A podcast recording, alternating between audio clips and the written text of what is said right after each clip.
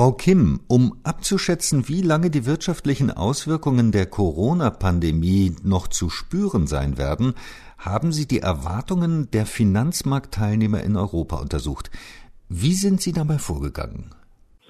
Also für unsere Studie haben wir Zinsstrukturkurven geschätzt von nicht finanziellen und finanziellen Unternehmen aus den vier Ländern des Euroraums mit der größten Wirtschaftskraft, also nämlich Deutschland, Frankreich, Italien und Spanien für den Zeitraum von Januar bis April 2020.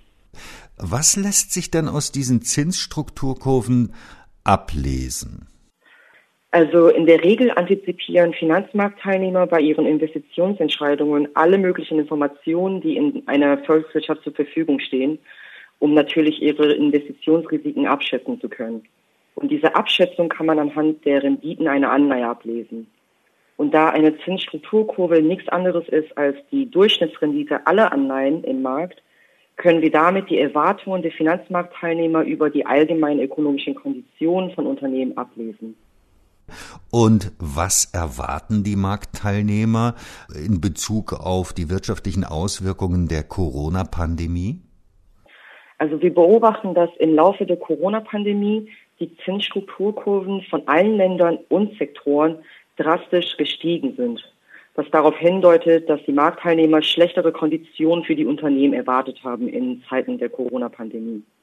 Und äh, zudem scheint es auch so, dass die Marktteilnehmer nicht nur kurzfristige Effekte erwarten, sondern auch langfristige negative Effekte von der Krise. Wie lang, schätzen Sie, werden diese Effekte andauern? Also wir schätzen ja Zinsstrukturkurven äh, über mehrere Laufzeiten und äh, wir zeigen, dass es bis zu fünf Jahre erwartet wird, dass die negative Effekte anhalten könnten. Die Marktteilnehmer erwarten längerfristige Auswirkungen im Bereich von fünf Jahren, sagen Sie.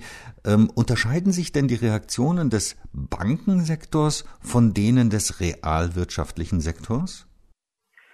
Die Antwort zu dieser Frage lautet nein, also zumindest noch nicht.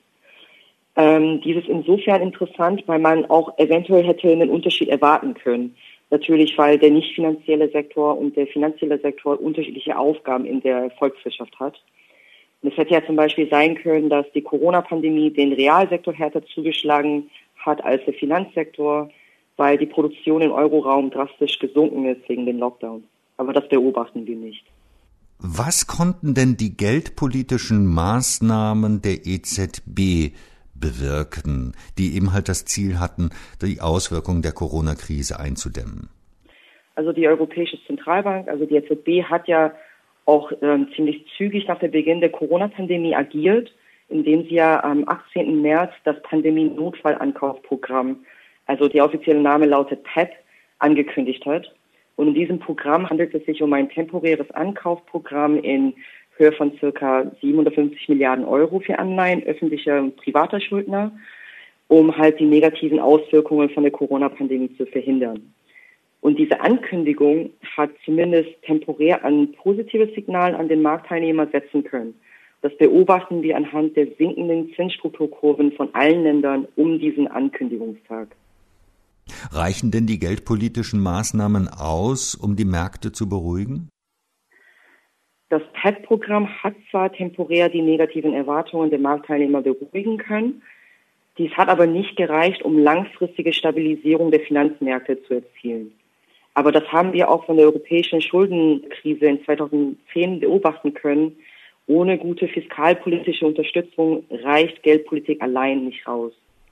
Jetzt äh, haben auch einzelne Länder einzelne Maßnahmen unternommen, zum Beispiel Deutschland mit der sogenannten Bazooka.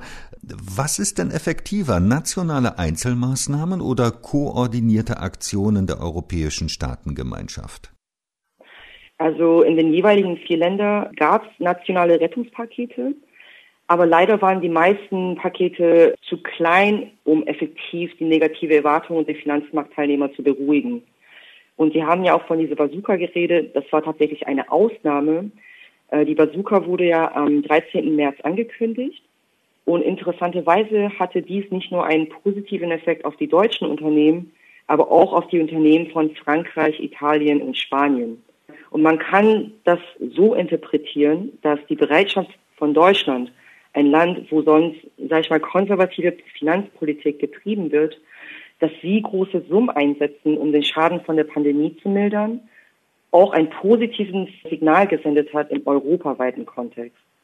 Also zum Beispiel zeigen wir auch in unserer Studie, dass die Ankündigung des EU-Rettungspakets ähnlich positive Effekte auf die Zinsstrukturkurven aller vier Länder hatte. Und da die Wirtschaftsstruktur europäischer Länder eng miteinander verbunden ist, wäre eine gemeinsame europäische Lösung effektiver als nationale Einzelmaßnahmen. Man sagt das ja natürlich auch so schön, ähm, Deutschland kann sich nicht allein von der Pandemie erholen, wenn auch noch andere Länder darunter leiden. Wie könnte oder sollte denn eine koordinierte europäische Aktion bzw. Gegenmaßnahme aussehen?